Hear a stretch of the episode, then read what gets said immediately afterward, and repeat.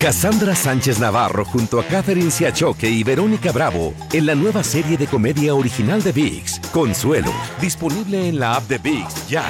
En la siguiente temporada de En Boca Cerrada. Y hoy se dio a conocer que son más de 15 las chicas o las niñas y que viajan de un lado al otro con Sergio y con Gloria Trevi. Déjame llevarlo a un hospital, por favor.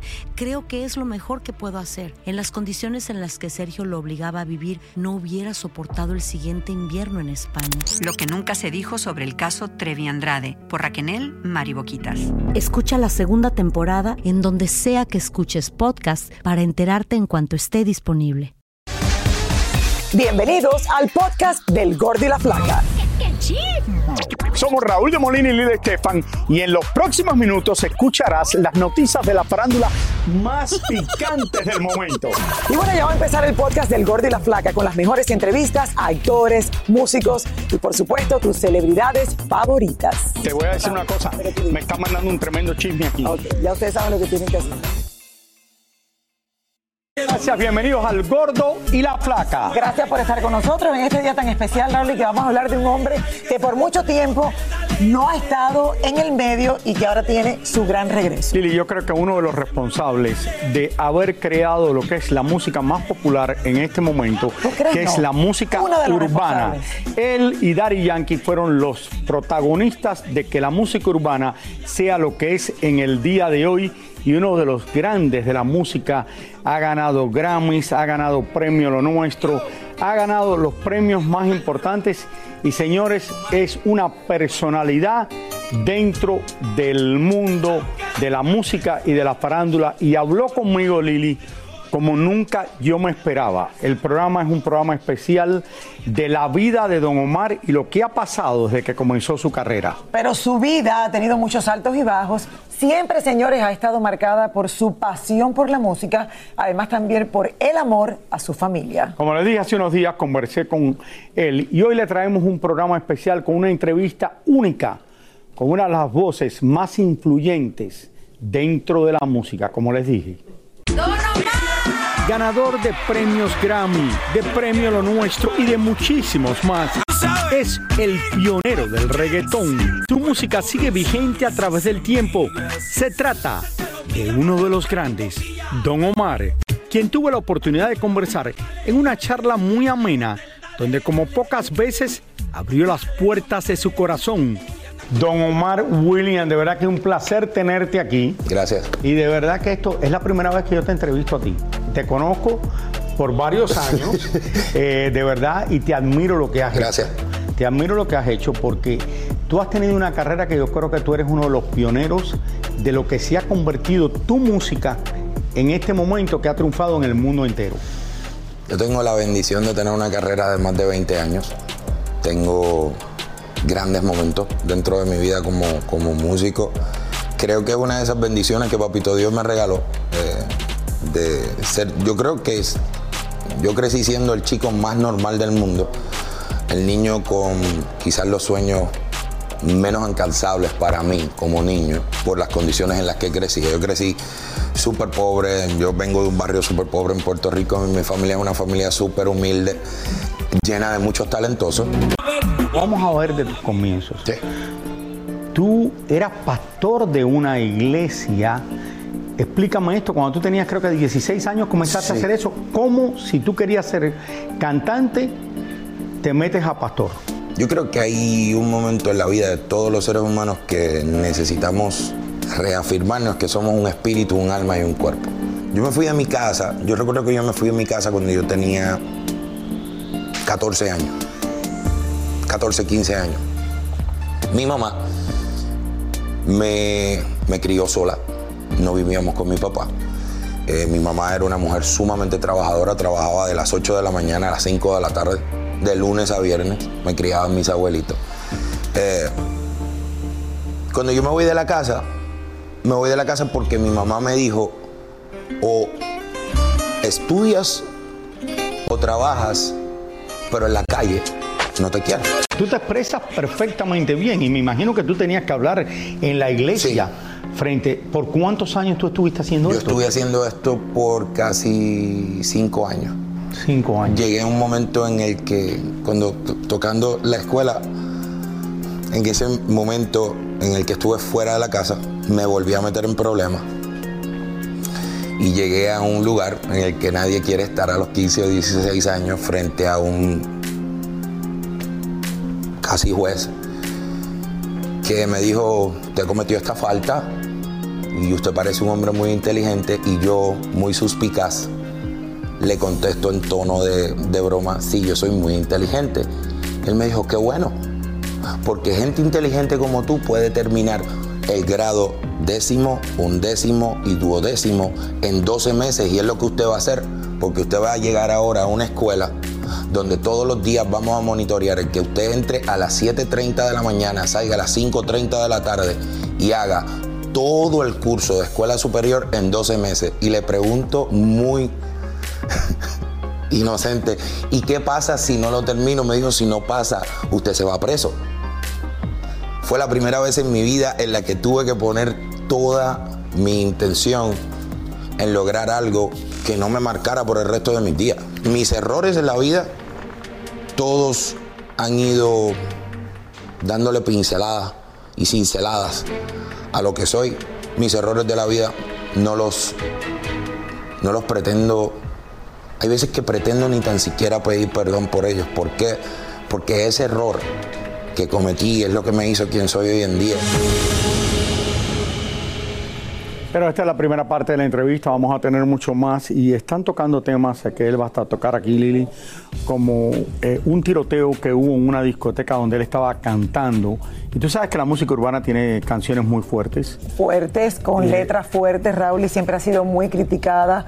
Eh, siempre se dice que puede a lo mejor, eh, no sé, como promover violencia. Bueno, tú sabes lo que ha pasado en el mercado americano con la mayoría de los artistas de música urbana que han tenido problemas y todo esto. Como pocas veces lo ha hecho Don Omar ahora, nos habla sobre lo que sucedió hace unos años, que lo hizo alejarse de una de las personas que más ha querido en toda su vida, de su padre.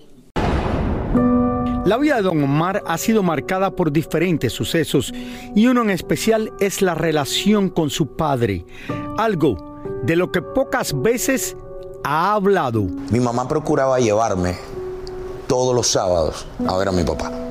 Me llevaba desde las 9 de la mañana hasta las 6 de la tarde. Yo no creo haber creado rencor con mi papá porque mi papá no creciera con nosotros. Yo no creo haber tenido espacio ni tan siquiera para jugar a uno o al otro cuando niño. Yo, mi primer superhéroe era mi papá. Mi papá me enseñó a, a jugar con automóviles. Mientras mi papá trabajaba en su taller de mecánica, yo lo que hacía era jugando con todo lo que encontraba por allí. Desmontaba piezas, le desmontaba las cosas, después tenía él que volverlas a montar de nuevo. Y yo recuerdo que eso convirtió a mi papá en un héroe para mí. Y yo creo que mi mamá entendió muy bien eso y siempre procuró que sus hijos varones tuvieran o tuviesen esa influencia de su padre en su vida. Rencor yo no creo. Salgo de la iglesia, me convierto en Don Omar. Y cuando me convierto en Don Omar, como a los 24 o 25 años, mi papá lo pierde todo. Y ese día yo decidí dejar todo atrás y decirle a mi papá, ¿sabes qué? Quiero que te vengas a vivir conmigo. Llega el momento en que Don Omar empieza a hacerse interesante para los medios de, de comunicación. Y yo siempre he sido muy celoso con mi mamá, con mis padres. ¿Por qué? Porque son personas tan y tan humildes y han sido personas tan y tan trabajadoras que el mundo del entretenimiento yo no quería que los utilizara. Yo no quería que, que el mundo del entretenimiento utilizara la excusa de que Don Omar es Don Omar y tiene que entender que si nos encontramos a su mamá, le podemos poner una cámara en la cara o si nos encontramos a su papá pasando una situación financiera difícil, ofrecerle dinero para sentarlo de frente de unas cámaras, hablar de su hijo. Esa es la primera vez en mi vida que yo decidí que todo lo que yo sentía por ese superhéroe tenía que ponerle una pausa. yo tenía que pausar a mi superhéroe. Y en el momento en que esto sucede, yo decido romper conexión con mi papá. Le dije, ¿sabes qué? Porque me sentía. Me sentía traicionado. Lo hice porque sentí que él había olvidado que su hijo no se llamaba Don Omar. Su hijo se llamaba William Omar. Lamentable, porque tuve, wow, casi, casi 12 años, 13 años sin hablarle. Cosa que lamento hoy en día muchísimo porque en ese tiempo de 12 y 13 años mi papá enfermó mucho y yo no lo sabía porque no tenía comunicación con él. Yo viví por 12, 13, 14 años casi rogando y jurándome que el día que yo volviera a verme con mi superhéroe, mi superhéroe me tenía que pedir perdón por haber, eh, haber tomado una decisión y haber provocado que mi superhéroe ya no tuviese un quicial. El día que yo volví a ver a mi papá, mi papá casi se estaba muriendo. Esa conversación que yo quise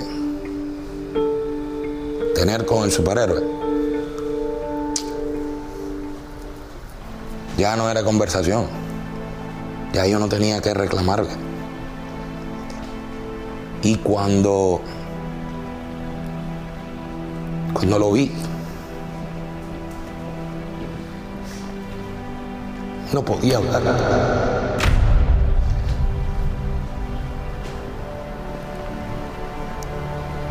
Y ese es el día que aprendí que las vendetas lo único que quitan es tiempo. El día que aprendí que, era mentira, yo no quería tener una conversación con un superhéroe. Yo lo que quería era decirle a mi papá, te amo. Escuchar que me lo dijera. Y no podía hablar. ¿Cuánto tiempo fue hace? Junio de este pasado año. Fue cuando lo volví a ver. Lamentablemente tuvo que terminar en, en el hospital tomando fuertes medicamentos para regresarlo a, y estabilizarlo. Pero aprendí, Raúl, aprendí. Esta es una de mis últimas enseñanzas en el mundo. La gente vive perdiendo el tiempo. Eh, William, eh, hablando de tu padre, eh, tú vivías en Nueva York, pero te mudaste para Orlando. Sí, señor. Eh, Me ¿dónde mudé para? Orlando, si supiera, me mudé Y para ahora Orlando. tienes a tu padre eh, cerca de ti, con tu hermano. Mi madre. ¿Estás todo. feliz en tu vida ahora? Si supieras que no me importa otra cosa que ser feliz. Quiero decirte, cuando vi a Ay, Raúl, Don Omar fuerte. ponerse de esa manera, que comienza a caer, a salir las lágrimas de los ojos, hablando de su padre, y creo que, creo que lo hace con cualquier padre, una persona que su padre pensaba él que estaba a punto de fallecer y él no iba a poder hablar con él y verlo. Pero mira, siempre sale el sol de algún lugar y el padre está bien, está viviendo con su hermano, está viviendo cerca de su casa y tienen una muy buena relación. Bueno, no siempre sale el sol, Raúl, y él tuvo la suerte que le Pero- salió el sol, pero creo que la enseñanza que está Pero uno de tiene que siempre pensar que las cosas van a salir bien, Lili. Claro, tienes que pensarlo, pero en otras personas no le ha pasado y como dice el Señor, uno no vive para siempre. Y mira, los años que pasó, que como él siente que perdió de tener esa comunicación, esa convivencia con su padre, y al final, Raúl, y qué bueno, qué bueno que el pasado junio eh, pues logró reencontrarse con él, a pesar de que lo que estaba pasando eh, no era bueno, pero bueno, ahí están. Y tú sabes, una de las cosas que le gusta más a Don Omar es los carros de dragsters y él lo hace casi todos los fines de semana en Orlando y eso lo aprendió gracias a su padre que era mecánico y no solo él corre en carros y le ha ido muy bien. Ok, pero ¿cuáles son los sino, carros de dragsters? eh, los dragsters, los carros que corren de dos en dos. Ok. Eh, eh, en las pistas, no sé si tú has visto las carreras Sí, esas, las he claro, visto, que es súper popular en Estados Unidos. Y él aprendió todo esto de su padre y él mismo arregla sus propios carros. Cassandra Sánchez Navarro junto a Catherine Siachoque y Verónica Bravo en la nueva serie de comedia original de VIX, Consuelo, disponible en la app de VIX ya. Y ahora regresamos con el show que más sabe de farándula, el podcast del Gol de la Plata. Bueno, continuamos en este programa especial sobre la vida de uno de los responsables de lo que es la música urbana en este momento y que haya triunfado en el mundo entero. El cantante que alcanzó el éxito siendo muy, pero muy joven. Bueno, rápidamente su música empezó a escucharse a nivel mundial. Además, empezó a llamar la atención entre otros artistas, actores y también deportistas. Tú tienes una vida muy interesante por todo lo que tú me has dicho. Se puede hacer un programa aquí de tres horas. Pero tú te desapareces de la música, pero te vas a hacer algunas de las películas que han sido las películas más taquilleras en la historia de Hollywood, que es Fast and Furious. Y tú caes ahí por sorpresa. Yo recuerdo que yo estaba tocando en, en Los Ángeles, en California. Estoy haciendo el show en la tarima, Raúl, y llega uno de los asociados me hace, me pego para el lado de la tarima y me dice, Vin Diesel está aquí. Ay, gordo, por favor. Y yo lo miro y le digo, ¿quién? Vin Diesel. Y, y que quiere subir a cantar los bandoleros. Cuando miro hacia la derecha, Raúl, ahí está Vin Diesel haciéndome, dame el micrófono.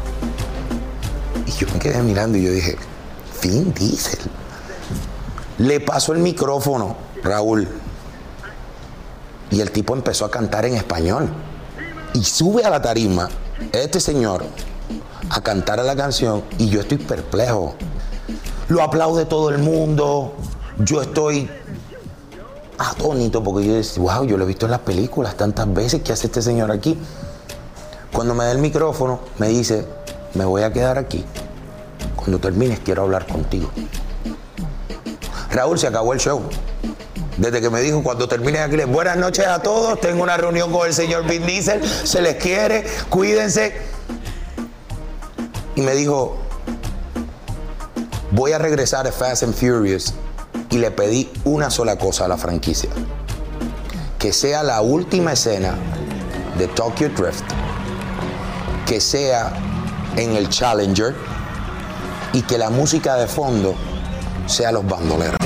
El nombre de Don Omar y su música no solo llegó a la pantalla grande, también ha traspasado las fronteras. Su música se escucha hasta en los lugares más recónditos del mundo. Estoy en un país que es un país militar al lado de Tailandia, que se llama Burma. Yo veo una pancarta grande y tú salías en esa pancarta, salía Dari Yankee, tenía la gasolina. Y me dice, yo le digo al hombre, Don Omar, y me dice, Don Omar. Yo he llegado a lugares en el mundo en los que yo nunca pensé que alguien iba a saber de mí. Fui a Egipto en el 2006, 2007. Raúl, me bajo del avión, aterrizamos en Egipto, suena el primer celular y la compañía de telefonía de Egipto para aquel momento había aprovechado, existían en aquel momento ringtones, cuando los teléfonos todavía tú podías... de- los ringtones de la música urbana de Don Omar eran de gratis en Egipto. Y el ringtone que venía Y la el- canción que estaban Dale Don Dale. Sin lugar a dudas, la música de Don Omar lo ha llevado a donde nunca imaginó. Como cuando el mismísimo Diego Armando Maradona lo buscó para conocerlo. Yo estaba recién empezando mis, mis pasos. Y llaman de Argentina a decir que Diego Maradona quiere hacer un programa especial en Argentina con Don Omar. Y cuando me dicen Diego Maradona, este humilde jibarito de Puerto Rico que nunca había visto una pelota de fútbol pregunta quién es Diego Maradona. Y todo el mundo me miró como que, wow, no podemos creerlo. Llegué a Argentina y me reciben Raúl como si yo fuera el presidente de la nación y el eh, Diego, Diego te envía esto, Diego te envía este regalo. Llego al hotel, recibo una llamada telefónica y me dice, William, sí, es Diego. Le digo, señor, mucho gusto, es un placer conocerlo. Y me dijo, no, el placer es mío y hoy te voy a explicar por qué. Llegó a un plato gigantesco lleno de personas, un estudio de producción gigantesco, lleno de gente. Y desde que entra aquel puerto, todo el mundo se levanta y empieza a aplaudirme. Y yo me quedo mirando todo el mundo y digo, ay, que viene Diego Maradona por ahí ahora, vamos a aplaudir todo el mundo. Él está en el público. Él es el primero que se levantó a aplaudirme. Y cuando él se levanta a aplaudirme, todo el estudio se levantó a aplaudirme. Y cuando yo miro que él viene caminando bajando, es cuando lo, le doy la mano, lo abrazo y Diego comienza a llorar. Yo digo, wow, ya metí la pata. Aquí metí la pata, algo pasó. Delante del plató de producción, antes de comenzar el show, Diego empieza a hablarle a toda la gente del show, de la cadena, porque yo estaba allí. Yo he visto grandes cosas en el tiempo. Y una de ellas fue Diego Maradona. Y Diego Armando Maradona, cuando estaba en Cuba en rehabilitación, fue donde se enteró de Don Omar y dice, ahí fue donde él, eh, le salió la fanaticada por Don Omar, Dice porque dice que mientras regaló- él estaba internado Una en enfermera le regaló el disco, ¿no? Exactamente, él tenía, estaba internado en Cuba y oía la música de Don Omar. Wow. Y ahí fue de donde le salió el amor por Don Omar. Pero imagínate, Raúl, y vivir todas estas emociones. Primero no sabía quién era Maradona y cuando se da cuenta de quién era, decide, ok, tengo que conocer a este hombre y vivir todo esto que nos acaba de contar, lo que es la vida. Bueno, seguimos con este programa especial de Don Omar, quien durante un tiempo desapareció de los escenarios y del ojo del público. Como ustedes saben, poco se sabía, señores, de él. Incluso se llegó a pensar que su carrera había terminado después de atravesar uno de los momentos más difíciles, además también dolorosos de su vida. Cuando la carrera de Don Omar estaba en lo más alto de la cima, el cantante se tomó una pausa musical y muchos se preguntan, ¿qué estuvo haciendo durante este tiempo? ¿A qué se dedicó? ¿Qué hacía para vivir? Yo creo que todos necesitamos un tiempo en algún momento. Yo empecé a hacer música, Raúl, a los 16 años. La gente que me conoce en el, en el- en el mundo de la música me citan porque dicen, Don Omar dice que está hecho a base de malas experiencias. y yo le digo a la gente que no es mentira. Quien soy hoy en día, el carácter de lo que soy hoy en día, las cosas que he aprendido hoy en día están basadas en malas experiencias que he tenido dentro de mi carrera. En el tiempo en que yo me voy de la música, encuentro un amigo que me dice, ¿sabes qué?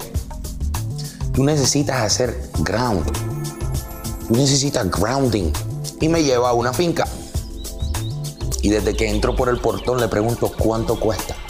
Me dice, no, no es que te la estoy vendiendo. Y le dije, no, ya yo no quiero que tú vengas más. Esta es mi finca. Y él me dice, tú no sabes nada de agricultura. Y le dije, por eso tú ahora trabajas para mí. Porque tú me vas a enseñar. Durante este tiempo, don Omar cambió completamente sus hábitos, se dedicó a aprender de agricultura y hoy en día reconoce que todo esto le dejó una gran enseñanza. Tuve la mejor experiencia de mi vida porque hoy en día tengo claro que sin importar la mejor semilla, el mejor terreno, donde tenga la finca, lo alta que esté, si no lo hago en el tiempo que está dictaminado por Dios, no funciona.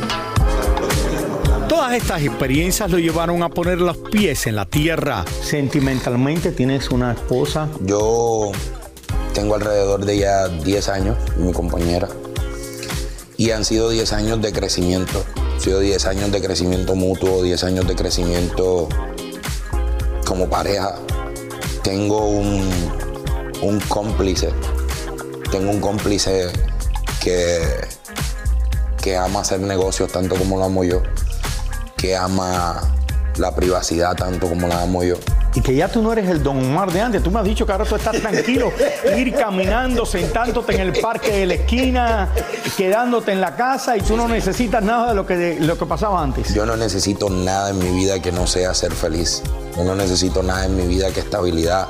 Yo no quiero nada en mi vida eh, que me haga perder el, el- el entusiasmo de poder seguir haciendo cosas por la gente a la que amo. Cassandra Sánchez Navarro junto a Catherine Siachoque y Verónica Bravo en la nueva serie de comedia original de VIX, Consuelo, disponible en la app de VIX ya. Y ahora regresamos con el show que más sabe de farándula, el podcast del Gol de la Plata. En el peligroso mundo de la música urbana, Don Omar ha vivido momentos difíciles, algunos que estuvieron a punto de poderle costar su vida. Yo recuerdo que en el momento en el que Don Omar venía despuntando más fuerte en Puerto Rico, el suceso más feo de mi vida pasó ese día. Yo recuerdo que yo llegué a la discoteca, yo en mis tiempos de juventud era un picaflor. Que quede claro, mi amor, en mis tiempos de juventud. Yo iba al club esa noche con la que era mi compañera del momento y tenía citada una amiga que iba a verme al club. Esa noche yo cantaba. Andar rodeado de las personas que no debí haber promovido la violencia. Yo era el número uno en promover violencia dentro de una canción.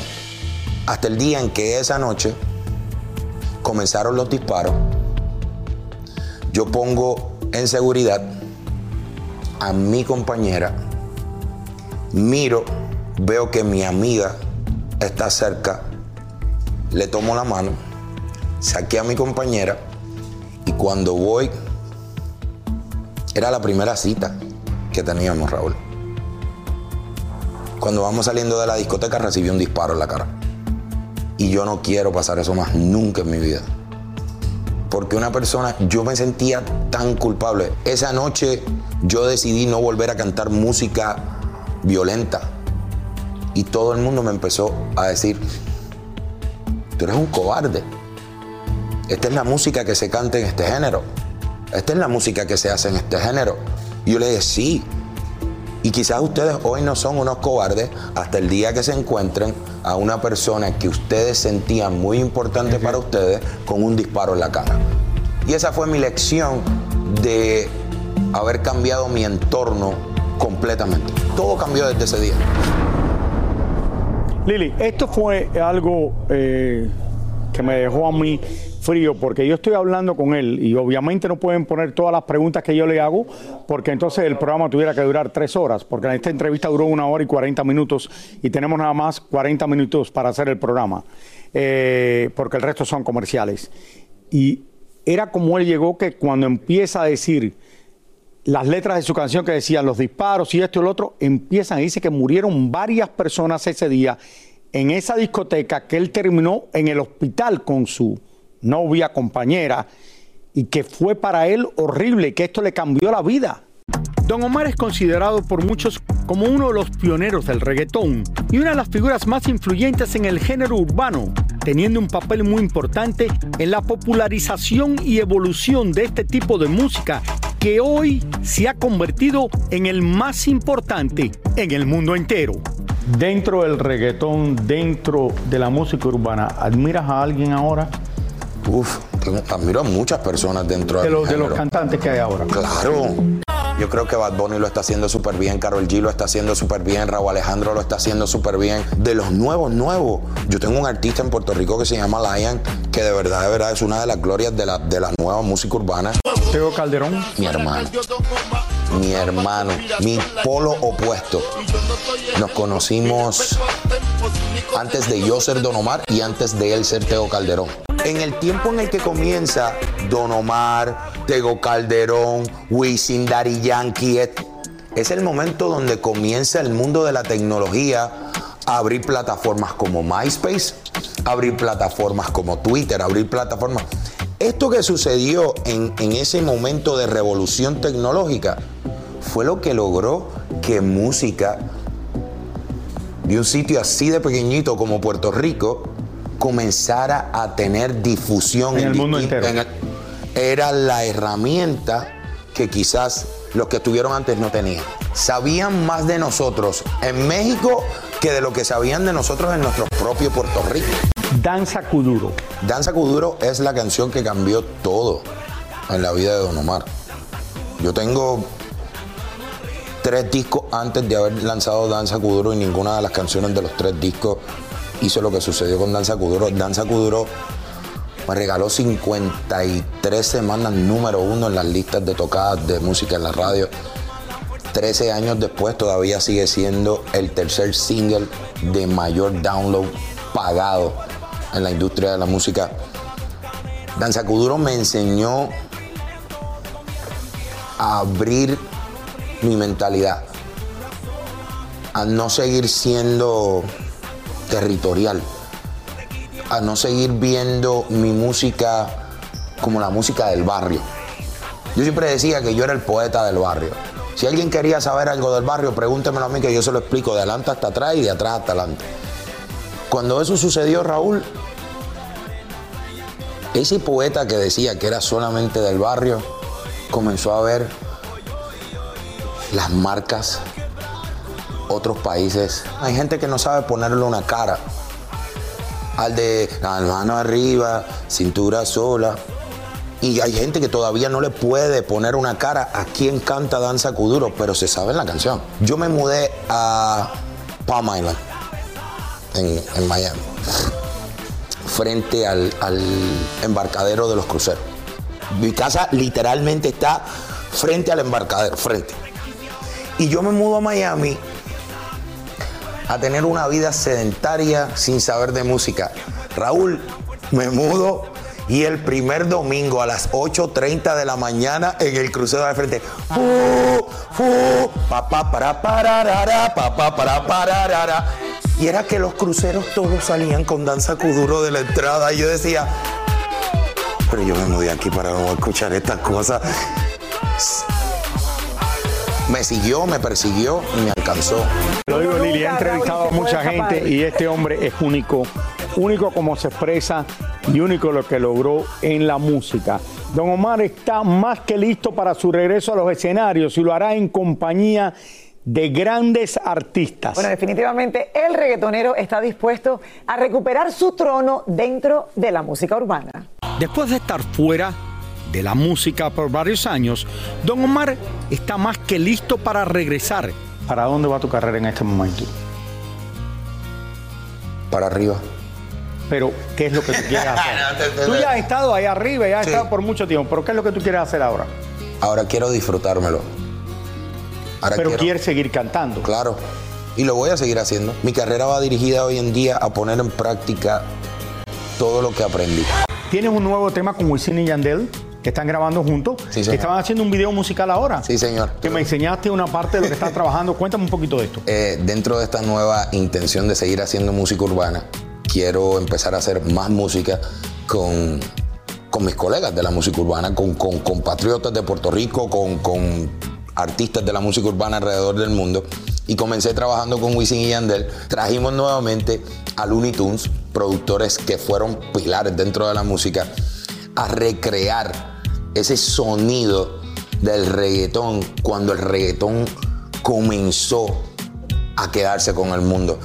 Super tema, terminamos el, el video, la pasamos súper. Ya estoy preparando nuevo disco.